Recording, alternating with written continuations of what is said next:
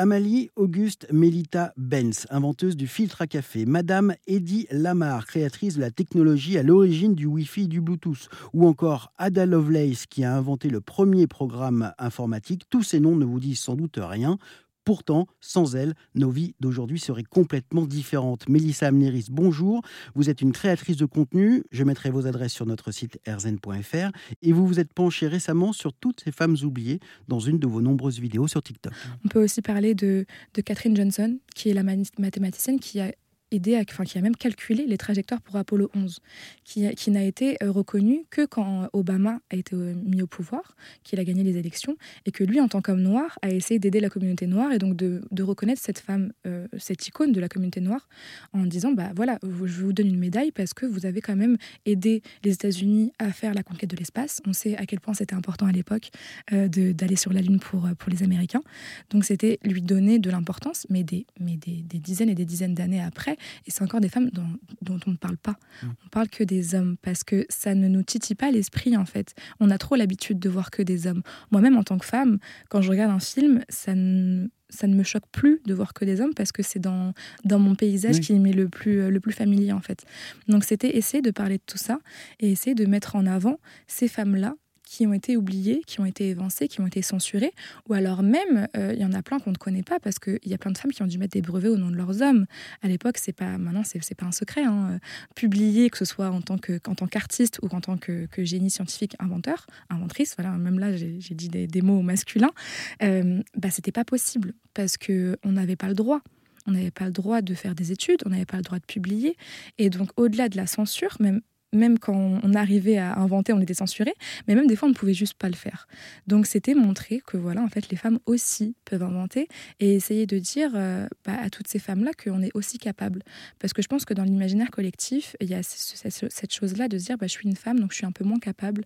Je suis capable de plein de choses, mais pas forcément de choses euh, douées d'intellect. Donc, c'était de dire bah oui, sans les femmes, euh, bah, si je prends ma voiture, j'ai pas de GPS, j'ai pas de rétro intérieur, j'ai pas d'essuie-glace, j'ai pas de clignotant. Donc, une voiture, c'est fait de plein d'inventions multiples. Je pourrais pas vous dire toutes les pièces qu'il y a dans une voiture, je suis pas mécano, mais il y a plein de femmes qui ont participé à ça. Il y a plein de femmes qui ont participé à, tout, à juste regarder un film avec Alice Guy, à juste euh, bah, voilà, prendre son café, à le, frigo, un des brevets du, frigo électrique le plus moderne, c'est une femme. Donc, euh, ou même juste, euh, je, je, popularisais ça vraiment de façon humoristique, ou oui, les cookies aussi, en fait. C'est une femme. Donc, plein de choses comme ça, en fait. On est, on est présente, mais on ne le montre pas.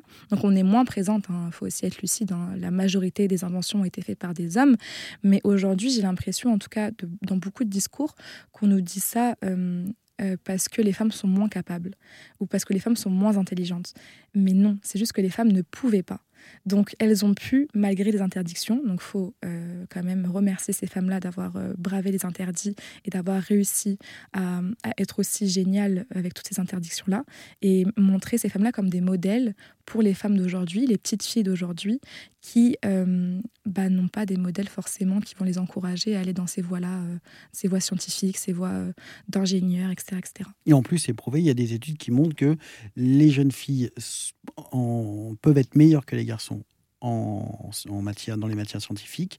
Pour autant, elles seront moins nombreuses dans les études supérieures scientifiques parce qu'elles s'auto-censurent, euh, elles ne s'autorisent pas, elles s'empêchent euh, d'aller euh, d'aller faire ces études-là. C'est ça, je crois que le chiffre actuel, c'est 41% de femmes dans les filières scientifiques. Et après, il y a encore plus de disparités quand on va dans les études supérieures. Moi, j'ai fait une prépa, donc PCSI, donc c'est la prépa ingénieur physique-chimie. Mais c'est compliqué. C'est compliqué parce que on ne nous oriente pas vers ça. Moi, le, premier euh, entretien d'orientation que j'ai fait en troisième, on m'a proposé, proposé un CAP pâtisserie.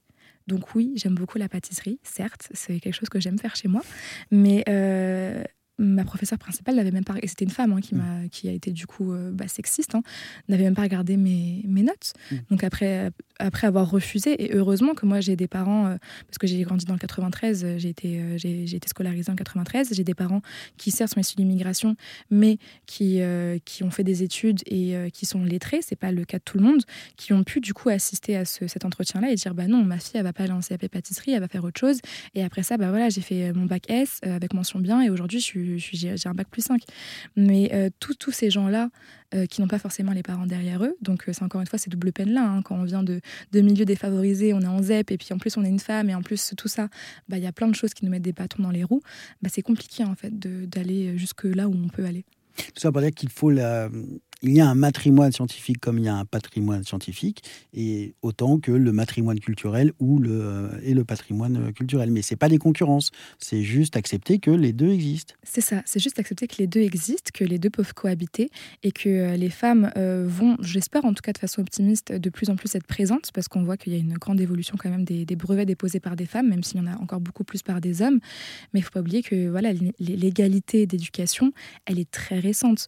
Le bac féminin, euh, c'est 1919. Euh, donc euh, c'est quand même très récent. Le bac, où c'est le même bac que les hommes, c'est 1924. Mmh. donc c'est des, choses qui c'est un siècle, 1924, on va fêter ça l'année prochaine, le siècle où on peut passer les mêmes épreuves que les hommes. Les écoles mixtes, euh, si je vous dis pas de bêtises, c'est 71, les écoles mixtes. Ma mère est née en 72. Donc avant ça, même si c'était dans les textes de loi, comment on pouvait vérifier que les femmes avaient la même éducation que les hommes? Et après, il y a l'école, mais aussi ce qui se passe à la maison. Donc toutes ces choses-là sont très très récentes.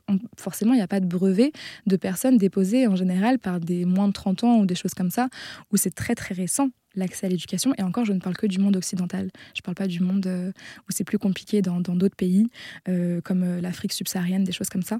donc oui, c'est important de, comprendre que les femmes sont capables, qu'il n'y a pas de différence entre le cerveau des hommes et des femmes, en tout cas si on fait la différence entre l'inné et l'acquis. Parce que on ne peut pas aujourd'hui faire une expérience avec deux nourrissons, un qui est né homme et un qui est né femme, en disant est-ce que leurs leur cerveaux ont des différences? C'est dans l'éducation que ça va se faire. Moi, je suis la dernière génération où quand j'ouvrais le catalogue pour euh, le Père Noël et que je regardais ce que je voulais à Noël, euh, bah, il y avait encore des poupons, de la dinette et un aspirateur. Et moi, j'ai demandé des années et des années un aspirateur à ma mère qui, je la remercie, m'a refusé cet aspirateur. Mmh. Parce que pourquoi offrir un aspirateur à une petite fille, ça n'a pas de sens finalement? Alors que les garçons, eux, avaient des choses, bah, je vais être policier, je vais être, euh, je vais être mécano, déjà des choses qui sont portées sur un métier. Moi, j'avais des choses portées sur être femme au foyer. C'était ça l'exemple que j'avais dans les catalogues. Et je suis la dernière génération, Dieu merci, à ne plus avoir ça dans, dans, dans bah, à Noël, quoi, chaque année. Donc c'est cette petite chose-là. On peut penser que c'est futile, mais il y a plein de petits, petites, petites choses qui font que on nous ancre dans la tête qu'on est moins que les hommes. Et du coup, avec ces vidéos-là, j'espère montrer bah, aux femmes qu'il euh, y a eu des femmes avant elles qui ont réussi à le faire, donc elles peuvent aussi.